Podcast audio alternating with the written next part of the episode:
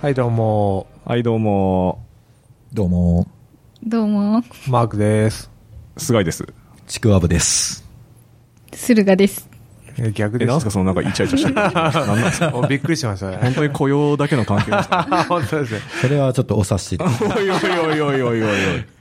はい。は今い。日は4人、四人でね。そうですね。お疲れ様でした、なんか、い今日やは。ー疲れましたね。はい。うん。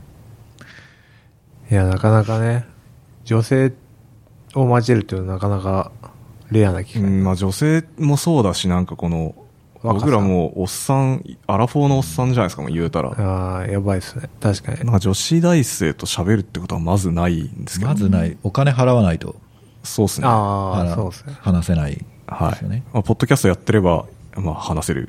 うんあー変な誤解が生まれそうな。 別にそういうモチベーションではやってないんですけど、ね。あーそうはい。はい。まあそういうこともあるよっていうね。うんえ、Z、Z 世代でしたっけ Z 世代。あ ?Z 世代になるんですか、ちくわ Z ぶさ世ん。代なのそうですね。 Z 世代って何ですかあの、ドラゴンボールって、あ、ドラゴンボールわ かんない。ボケ殺す。いや、なんか、今、なんだっけ、なんか環境活動家のグレタさんとか、なんかそういう若い世代をなんか Z 世代ってえ呼ぶ。女の子ってプリキュアのあれで示すんですよ、世代を。二人はプリキュア世代って言ってて。あプリキュュアって結構変わってって、はいはいあはーうんシリーズが。い。はい。はい。女の子は世代をプリキュアで表すみたいな、はいはい最近あります。え、ちくわぶさんは何世代なんですかプリキュアで言うと。二人はプリキュア、渚とほのかどっち派かみたいなのが。それ結構もう初代じゃないですか。そうです、それ世代です。へえ、あ、そうなんだ。 Z 世代はちなみに100あありがとうございま1990年代後半から2000年代生まれおお。あ、じゃあ、ハマってますね。 1998年です。ああだからままさしく Z 世代 Z 世代 Z 世代です。うんてか、98年生まれですよ。大丈夫ですか ?98 年に出た CD とか、なんかミッシェルとかがすげえあー確かに確かに、出してて、ミリオン連発してる時代なんですよ。うん、なんか、小林武史うん。前世の時ですねそう。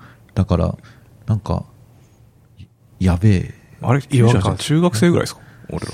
え、そう10、え、だから高10、 1か中高1 3かか中3ぐらそい。んぐらいですねそうですね。だから、僕が、レディオヘッドとかニルバーナとか、スピードとかでしょしょスピードとか。あ、そうですね。聞いてた聞い ていたきなり洋楽から意識高すぎる。そうね。あ洋楽か。ーめっちゃそう考えるとやばいですね、そう、やばくないですか、うん、ギャップが半端ないですねうん確かに。その文化圏が全然違うすぎる、うんよくマグロであ、そうですね。マグロだから合流しまねし、たあの、世代を超える魅力 がありますよね。あるんですね、いや、でも、ちくわさんって、実は、あの、なんですかね、あの脳みそが男の子よりですよね。あ、そうなんですよ。あーなんか、駿河さんによく言われるのが、中身がおじさんって言われてて、ああ、そうきいうな人食いべ物とまかすよね。え、好きな食べ物何え、なんだろう。エイヒレあ、もう好きです。えなんか、しめ鯖とかもえ。好きしでめす。鯖アイスね。ああ、すごい。なんか完全に酒飲みのおっさんなんです。そうだね。確か完全につまみ系ですよねつ。まみ大好きなんですよね。え、お酒飲むんですかじゃあお。酒飲みます。へえ。へ何隅の麩が好きです。あ、若いっすね。 そこは若いっすね。そこは若いねそこは若かったっすえ。あ、じはゃいあ日本酒出てくるかなと思ったら。あ、でもそういう意な味んでか、前に京都旅行、大学の合宿みたいなので行った時に、教授に日本酒飲まされて、そこからちょっと日本酒好きになりました。へおーえ。僕、エリーとかね、いるから。父親、日本酒の当時やってるんですけど、えー、すごい。でも僕酒飲めないん ですよ。 飲めなそうですね。鉄板だな。全く酒飲めなくて。えー、まあそれだけです。うんいや、しかし今日どうでした参今加し日てみて。緊張しました。ああ、そうっすよね、やっぱ。てか、リクルートスーツですからね、今ね。 え そうなんですよ。なんか、さっきちょっと写真撮ったんですけど、なんか面接の写真にしか見えなくて確か、になんだこれあって。今日は就活生のコスプレをしてきました。あ、コスプレを。はい。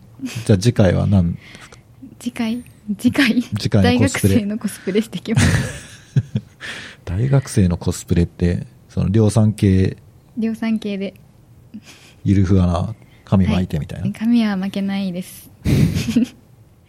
盛り上がりませんでした。わかんないですよ。もう、最近の女女子大生事情がわからなすぎて。うん。なタるほピオど。カがブームですね。ああ、え、まだ流行ってんですかまだ、ええ。へえ。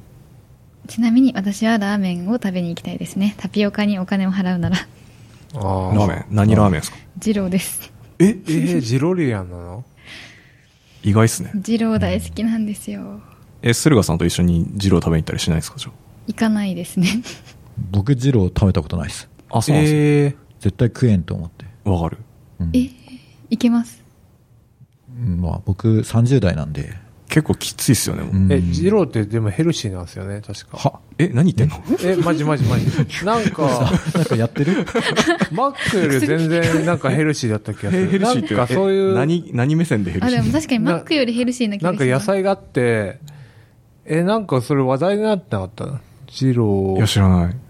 あ、ちょっとね、それ検索して調べて小ノートに貼っときます全部増しちゃいますあ、マシマシあ。ー増しちゃいますねうわえちゃんと食べれるのあ完食しますあそうへえ友達にびっくりされました えーそれ一人で行くんですかあの二郎だけは友達とい行かないとちょっと無理なんですけど他のラーメン屋さんは一人で行きますう。うんん家系も好きですああ家系は食べれますでも食べた後大体お腹壊しますえー、ペロリですすごいっすね。ー。すごいで すねでもまあ食べれるうちに食べといた方がいいですね。確かにだんだんダメになってくるんで。うんはい。はいうん。え言い ますえ行きましょうこれはもやってくうマークマークワールドマークさん節で行きまそすうですかいいでいですすかかちょっとついていきけるか分かんないですけど、今回バズワードがね封印されちゃったんでねそうそうっすねなんですよ。前ショー回かノートらがバズワードを禁そうそ止うそさうれちゃって。もうなんかしばらく小ノート更新されてなくてさそうそう そう。大丈夫 かバなズワード頼りだったんだよと思っていや、なんかね、最近ね、ちょっと諸事情があって、うん。何もやってなかったんですけど、まあ、こんにちは未来っていうポッドキャストがあるんですよ。 はいその、はい初代ワイヤードの、あ、日本版ワイヤードの、ワイヤードってわかりますわかんないですじゃあそこから。ワイヤードってなんか、あの、テック系の、なんかその、最先端じゃないけど、なんか実験的な、あのことを、雑誌雑誌なんですよね。急に雑になった ななんていうんですかね、テクノロジー雑誌っていうか、そういうテクノロジーを追いかけて、最先端のテクノロジーはこうなっていますみたいなのを紹介する雑誌なんですよね。なるほどなんかワイヤードっていう単語自体が、こう、オタク的なみたいな、ああ、そういう意味なんですよ。ちょっと別称的な、奇妙なみたいな。で、そういう、そっち系の雑誌、オタクっぽい、未来っぽい、SF っぽいような雑誌をやってた人。そうの編集長、日本版の編集長をやってたうん岡林さんっていう人と、そこのまあライターさんだった、佐久間さんだったっけ なの人がやってるポッドキャストで、まあ結構まあ面白くて、第33回が俺にとっては神回だったんですよ。 これどういうまあ話結構だったんですかえーっとね、まあ、聞いてみてください。 え ちょっと説明してくださいよ結構西海岸系の話で、はいあのー好きだね今、そう、そうなんですよ。めっちゃ好きで、ディグってんですけど、なんか今アメリカで、サイケデリックドラッグって言われて、なんかあのー精神疾患を持った人に対して、まあ、えー聞く方法って今までなかったんですよね。なんか、薬的な話が。なかったんだけど、なんかその、LSD とか、マジックマッシュルームとか使って、そういうのを解放してあげると、まあ、効果的だよっていうのがめっちゃ流行ってるらしいんですよ。それはなんか文脈として、ヨガとか瞑想とか、そういうのを表して、えっ、と、合わせて、そういうのを薬を使うと、まあなんか、チルな世界というかな、やべえ世界に行けるみたいな。そう、すごい西海岸的な発想があって、これって、なんかその昔、あの、ヒッピームーブメントと絡み合って、えー、ティモシー・リアリっていうね、あの、大学の先生がいるんですけど、その人が研究してた内容なんですよ。で、それでまあ、なんかいろいろ、まあ、問題があって、やっねやったんですよね。で、で、そういう話があって、また、それが再燃して流行ってるよと。それはま、あその薬は、まあ、あながち悪くなくて、まあ、害がないですよっていう感じで、まあ、語りが入ったんですよ。で、まあそれが入り口なんですけど、でも最終的にそれってやるのって、まあなんか宗教的な儀式に近いよねっていう。あの、今33回のタイトルは、どうやってメンタルヘルスをするかっていう、ケアどうしてますかっていう話なんですけど、そういう風にしないと、そのメンタルをケアできないような状態には、まあなんか、なってるよね、みたいな話から始まる回で、まあめっちゃ面白いんですよね。そうそうそう。で、なんだろうね。難しいですね。で、なんかまあ、あの、ちょっと、これは負の側面があって、なんかそういう LSD とか、あの、宗教とって、なんつうの、その、瞑想とかが、コンテンツあ、コンテクスト、なんか背景を削ぎ落として日本に輸入してきて、最悪の件が、まあ、あの、オウム真理教だったりするんだけど、まあなんかそういう、本当は、瞑想とかで、なんかそう、精神疾患のある人たちを和らげるみたいなコンテキストがは過ぎ落ちちゃって、なんか救済みたいな風に謎のことがあって悪用されちゃうみたいなのがあるんだけど、まあなんかそれが今流行ってるみたいな。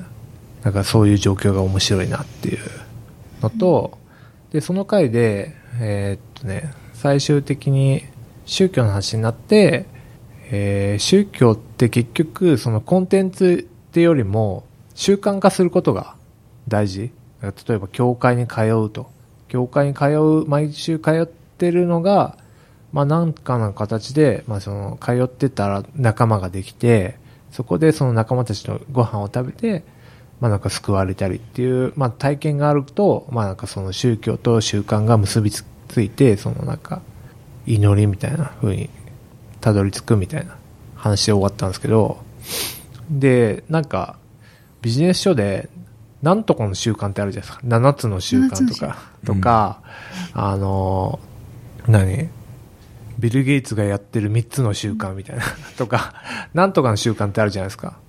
これもやっぱ、それを、まあ、習慣イコール宗教みたいななんかを聞いて、あ、確かになんかそういうビジネス書でも宗教っぽいな、みたいな。なんか宗なんとかの宗、これさえやってればビジネスで成功するみたいな。 まあそんなことはないのに、まあそれ信じてやってると、まあそれと成功体験が結びついて、まあなんか、これはいい本だみたいな風な宗教性を帯びるんじゃないかなみたいなのをちょっと思ったってことですね。なんでまあ、面白いんでぜひ聞いてほしい回です。 わかりました、今。 どうですか聞きたいですそうですね。なんかサイケドリックドラッグの文脈で言うと、えーその60年代、70年代のヒッピー文化で、まあ若者が、えーまあ葉っぱ吸ったり、LSD やったり、で、どんちゃん騒ぎして、で、それで亡くなっちゃったりしてっていう時代から、今2020年。で、もうちょっとこう医学的にちゃんとこう科学的に、えー LSD とかマジックマッシュルームとか投与するとその精神的な疾患の人にすごい効くって今までその精神疾患例えばうつ病とかそういった人に効く薬その感知する薬って今までなかったですね。それがマジックマッシュルームとかで LSD とかですごい劇的に改善を見せてるから、だったらその科学的な根拠に基づいて解放しよう、合法化しようっていうのが動きですと。うんっていう感じですよね。 そうですね。で、一方日本はもう芸能人が薬やったらもうネットリンチにあって、なんかちょっと全然もう時代遅れてるよねみたいな、そういう話だったんですね。で、だから、芸能人が結構、ん長いキャリアの人とかが最近逮捕されてるじゃないですか。で、2、30年、しかもや、薬やってきて、それで芸能活動を続けられてるんだったら、それはドラッグの、をやっても大丈夫だっていう証明にななってると、僕は思うんですけどね。なんか、その辺はあまり語られずに、そのドラッグをやった、違法だっていうことで、叩かれてばっかですよねっていう。まあだから何が違法かって結構その時代によって違うじゃないですか。はいアメリカだったら酒がダメだった時代だってあるわけだし、なんかね、結局その枠組みの中でダメって言われてるうんだけなんで。日本はね、酒には結構寛容ですからね。うんアメリカは厳しいとか、厳しいけど。今の日本ってその高齢化社会で税収足りないからこういうドラッグを合法化したら絶対税収増えるじゃないですかいやー、どうなんですかね。若者がもう絶望して吸っちゃうんじゃないですか。そこをこううまいことコントロールできれあばぜ税収も増えて若者もハッピーになって僕はウィンウィンだと思うんだけどー、なるほど。どうですかちくわぶ先生えそれができないから結局タバコまでで終わってるのかなって思いますああタバコ結構税すごいんでうん、でも例えば世の今違法に出回ってる大麻よりも安価で良質の大麻を国が提供できればみんなそっち買うじゃないですかえー買わないえわかんないないでまあす大麻は多分、あの、常習性、常習性があんまないし、ないって聞きましなたんか、まあなんかいいのかなと思うね。LSD とマジックマッシュメロは変容させる、意識を変容させる系なんで、なんかまあ良くないんじゃないかなと。いや、まあ個人的な意見ですけど。うん。まあまあまあ、そんな話だったんですよ。あとねあの特に日本人そうなんですけど、まあ、僕も特定の宗教を信仰してないみあれなんで強く言えないですけどちょっとみんな宗教を軽視しすぎですよねああ、だからハマっちゃうんですよね。うんもう文明が生まれたと同時に宗教っていうのはあったようなもんだから実は宗教の一つ一つの教義とかなんかで実はすごい人間にとって大事なんですうん。だから科学は人間を救わないけど宗教は人間を救うんですなるほどね。そうはうんどうでしょまあ言ってる意味はわかります。う、うんけどなんかまあ日本人的なんで、ちょっとね、そこら辺は怖いなっていう。うんうなんか思っちゃうんですよまあでも、まあなんか習慣多分習慣化することが宗教だって思う、定義するならば、まあなんか、 例えば朝起きて、 パズドラを一回立ち上げるみたい な、のでパズドラ教みたいなの、まあ全然あるじゃないですか。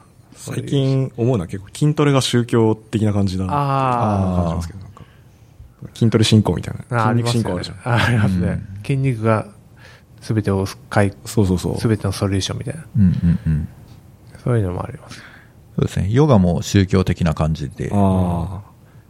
すねだからヨガとか、なんかサウナとか、うんなんか結サウ構ナあの、はい習慣化して、なんかそういう、他者を、なんかあの、その接続を立って、一人の空間になるっていうのが、なんか、なりやすいのかもしれないですね。ちなみに、なんとかの習慣って読んだことあります7つの習慣ありますあ、読んだことあります。へなんか、どう、どう、どうなんですかね。 え。いや俺ないっすね。僕は読んで思ったのがこれはなんか東洋思想の方がいいな、マッチするみたういな。ん、なんおーか、焼き直しだなって思ってへーそっち系はもう読まないですあ、そうなんだ。 7つの習慣とかあとあとなんかピーター・ドラッカーとかあー。なんか経営にについてドラッカーーでもテクニカルなことなんじゃないですかそういうこと、そういうなんか行動規範までやる感じなんですかうーんいやどうなんですかねなまあ言ってることはすごいもっともなんですけど、うん。なんか、まあ、それってあなたの感想ですよねで、 全部終わっちゃうんですよ。なるほど、なるほど。その、主観性が強いの。そうですねうん。でも言ってることは、なんか説得力はあります。なるほど。こはい。んな感じです。ちょっとね、ちくわぶさんがもう盛り上がれない。はい、すいません。サイケデリックおじさんの。はい、い西や海盛り岸上。がろうと思ったんです割と興味ある内容ではあったんですけどそうですね。どこをどう突っ込んでいいか分からなかった ですね確かに。えでも僕が最初入った会社あは、まあ、朝礼みたいなのを毎朝やってあ。う、ん。で、大きな声でお疲れ様ですって 言って、で、今日は何々を何件やります、みたいなのを、なんか一人一人が言わなきゃいけないっていう。ええすごいですね。だからそれってもう完全に宗教じゃないですかうんうんだから、まあ、多分このポッドキャスト聞いてる人でも自分の職場がすごい宗教的な人たちって絶対いると思うんですようん。あだから、なんですかね、やっぱ組織ってそっち方面に走りがちじゃないですか。そうですね。なんか、それも西海岸系で、ほうまあ、ティモチー・リアイも、そもそも東の人が追われて西に逃げてきたんですよね。そういう変な研究してた から。で、ゴーウェストで、みんなひ東から追われて西に行くんですよね。うん。で、その、西海岸系で生まれたものもいっぱいあって、マルチ、うん。マルチと、あと自己啓発、うん。あと内観とか、そういう系。あと、なんだっけ。ああ、忘れちゃった。そうなんですよ。なんか、そのベトナム戦争にい若い兵士を送り込むのに、なんかその宗教的な、なんか洗脳じゃないけど、まあそういうのをやって、送り込むみたいな手法をうん。生まれたりとか、ねそう、何の話だっけ そう、西海岸がね、面白いんですよ。好きっすね、本当うんうん。ディズニーもそうだし。うん。いや次行こう、次行こあ、はいすいません。 重い話題になりすぎたね。はい。次、私、アンダンっていう、あのー、こアれなマんすかゾンプライムのう。はい。やつを見たんですよ。ドラマドラマですね、そうですね。あのー、8話ぐらいあるんですけど、アマゾンプライム入ってる方なら見れるやつなんですけど、う。うん。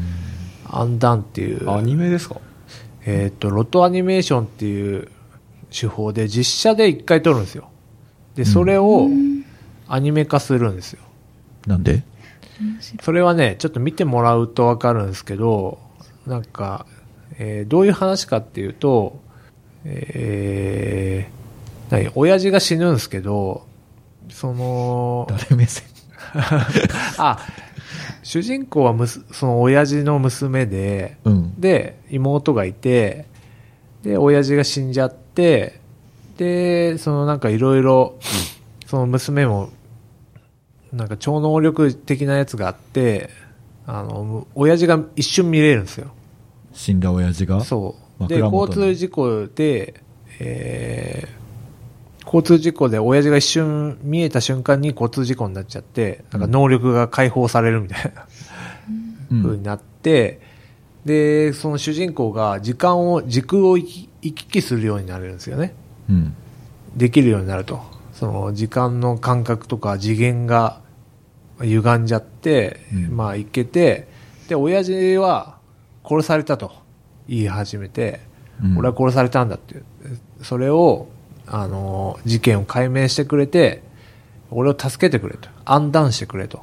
断じゃなくて暗断してくれれば、俺は生きていけるんだから、それを、お前は成し遂げてくれって言われて、親父を助けるっていう話なんですよ。サイケデリック系ですかそうですね。あーもうこれもなんか時空をぶっ飛んでる話なんで、え、で、なんでアニメなんですかそこはなんか時空をあ行き来する、あの、シーンがめちゃくちゃあって、そこはなんかあの、ああ。アニメーションならではの表な現るみたほいどな。なんかそこのう瞬間的になんか時空が変わったりとか、はいはい。同じシーンをもう一回繰り返すとか、っていうのがなんかまあ、なんかアニメで見るとすごいいい感じなんですよね。なるほど。よ予算カットですね。あはは まあそうですよ。全部実際 CG でやっちゃうと。そうそうそう、そんな感じなんですよね。好きっすね、しかしこういうの。そうなんですよマーク。さんいや、これもなんかその、丸劇っていう、あの、なんていうんですかね、ビデオメディアのやってる人がいて、その宮台真司がおすすめしてたやつなんであー好きっすねそうなんですよ。やっぱさすがっすね、マークさん。で、そこで、わあこれ面白そうだし、Amazon プライム入ってるから、ちょうどいいやと思って、1話、2話見たら、あ、面白いと思って、うんめっちゃハマりましたね。で、なんかその、主人公がおかし、頭おかしくなったと思われるんですよ。その、うん軸を行き来して、して変な言葉しゃ喋るから。で、親父もそういう研究をしてたらっぽくて、みたいな。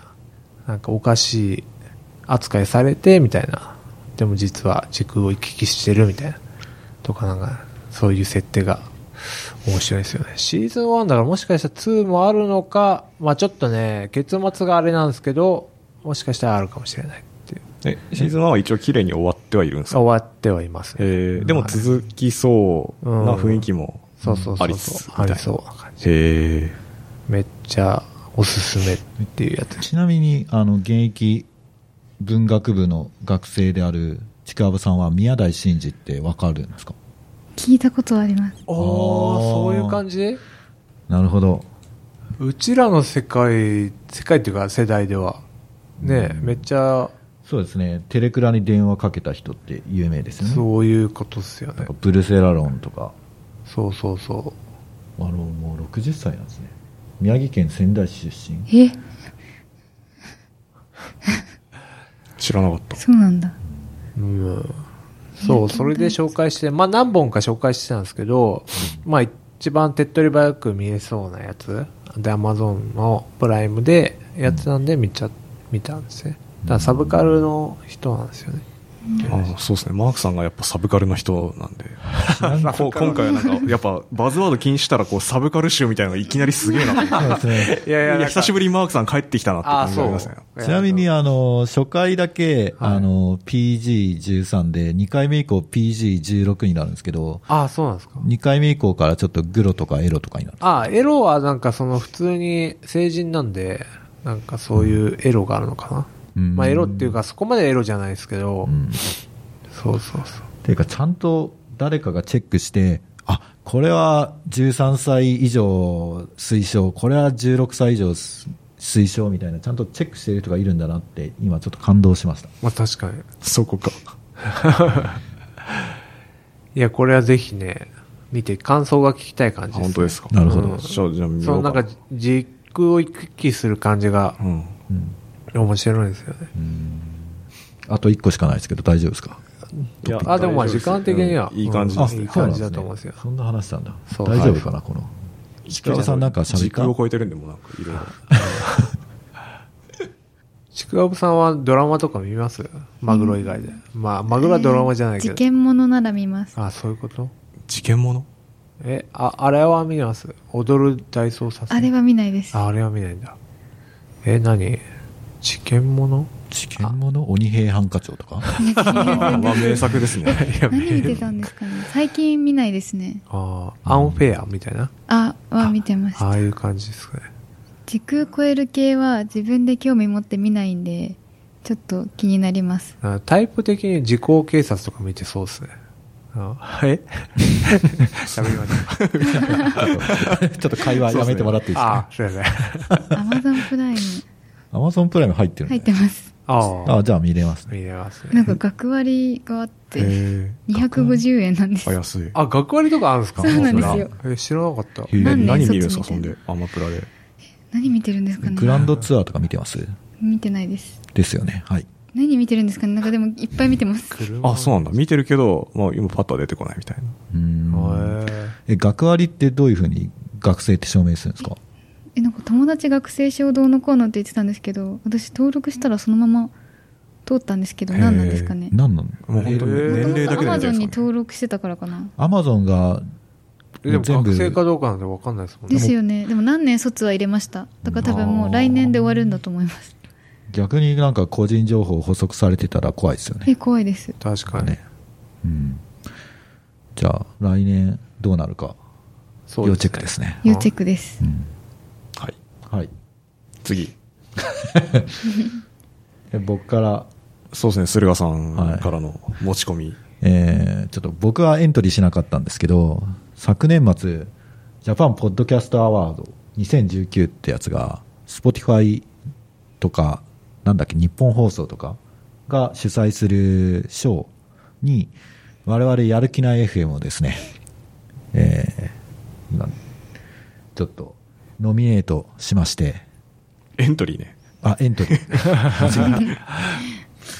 そうですね。エントリーしたんですけど、ノミネートされなかったっていうお話です。悲しいですね。悲しいでこすね。れね、僕実践したんですけどね。俺もしました。足立さんの回をおすすめしたんですけ ど。届かなかったみたいです。そうですね。で、ちょっと我々、こう、結構半年もうちょっとやってきたっけ半年ぐらいですかね、もう。ですかそうですね。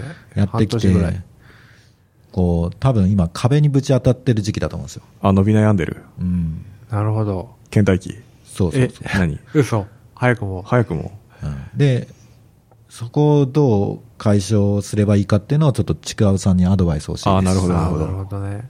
でもさっきあの書いてあったじゃないですか我々に何が足りなかったかみたいなうん。唯一思いついたのが「やる気です」しかなくてああ、それ、なんかこの でも番コン組セのプ、トがね崩れてしそうまうでのすでね。そうですね。アイデンティファイするものがはい失われてしまう。ちょっと申し訳ないですけど、やる気は出せないですそうね。ですねでも、なやんるですかね気出てるコンテンツって世の中今溢れてるじゃないですか。うん確かに。そうなんか例えば私だったら聞いててもう菅井さんの回しか共感できないんですよ他の回もちょっと聞いたんですけど途中であもういいかなみたいになっちゃうんで なるほど、なるほど。共感性っていうかああはいはい。割と身内ネタ感もあるし、うんあー他の人が聞いててああわかるみたいなのがあるといいのかなっていうのなるほどなはるほど思いましたあ。ちょっと菅井さんに対抗させていただきたいんですけど、はいあの結構ツイッターで、あの僕はあのこのやる気ない FM のあのお薬担当なん ですけど、結構ね、お薬の、ね、共感がですね、結構あるんですよ。お薬あのメンタルの薬とか、あまあ、そういったそうですねドラッグ担当なんでスすけどマートドラッグとかね。うん、そういうあのフィードバックとか来てあのだからまあそのあれですねこうその層が微妙に違うのかなっていう確かに。あー確かにだらそっち界隈の、お薬界隈の人からは結構ね、あの、わかるみたいな、うんフィードバックが結構あって。だから今回の前半もその西海岸系には絶対ハマってるはずなんそうでですすよね。あーなるほどうんそうそうそんなねマグロの話ばっかしてもねしょうがないですよねマグロはそうですあ。ね。コンテンツ力あるのか、いまだに疑問ですからね。あるでしょ。えあるいやんでもだ。ね、地上波やっぱずるいくないですか。あそっか確かになんか視聴率1%でも100万人見てるってことでしあそうなんょですね。やっぱね、地上波ずるい。桁が違いですねうん。なんか私なんか数年前にツイキャスっていうアプリで配信をしてたんですけど、はいはいはいその時はもうなんかジャニーズとかその女性のアイドルっていう枠組みっていうかそのタグをつけて配信してたんで、もうその話しかしないから視聴者が集まってたのかなっていうのはちょっとあってあああ、なるほどね。話題がだからいろいろありすぎ。ああ、そういもうことともかとね、テック系のね、ポッドキャストだったんそうでですすけどね。ね。うん全くしてないですよね。いやいや、岡野さんが。岡野さん。んだけじゃ ん。いや、そこはだから岡野さんに寄せて、 もう頑張る。好き勝手。薬とか、泥、 西海岸とか。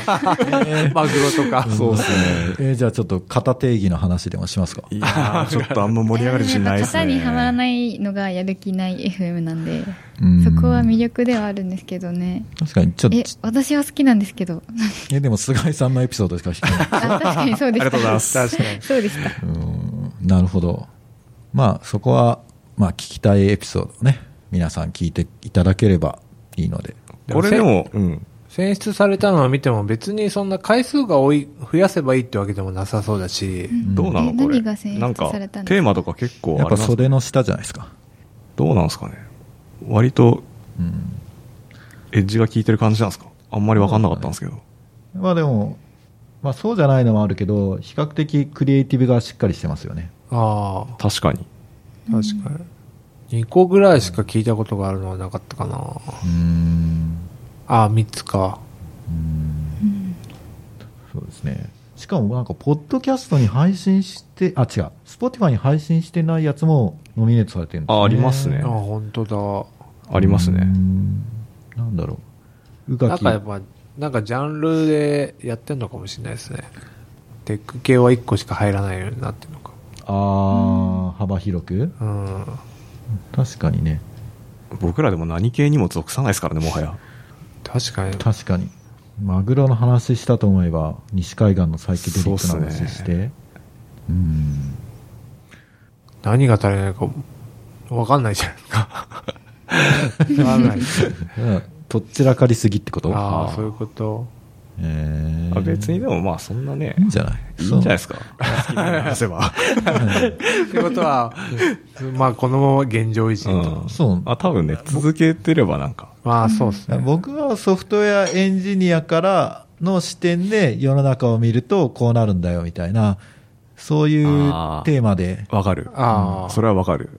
だから結構あの、おでんの会とかはさ、結構日常の話なんだけど、はいはいはいこうエンジニア視点で見て、なるほこどね。うね、面白おかしく語るみたいな。確かに。うんああいうの好きですけどね。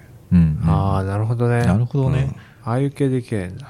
えじゃあ僕もなんかテーマ作った方がいいんですかねおでん的なでもまあ、駿河さん、薬あるか らね、も う。なるほど、んマークさん年賀状があるからいやいや年賀状年賀状担当。年賀状担当。1年に1回しか来ないから。年賀状のサービスで世界を取るんですよ、彼あ。あなるほど全然わかんない私し手書き。派なんですよあ、そうなんだ。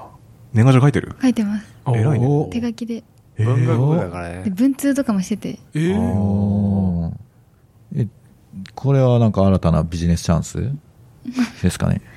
え、なんかこう、手紙書いたりしてて、もっとこうなればいいのになとかないですかないですないんか。あ 日本のね、郵便制度は素晴らしいですから 素ね。晴らしいですなるほど、なるほど。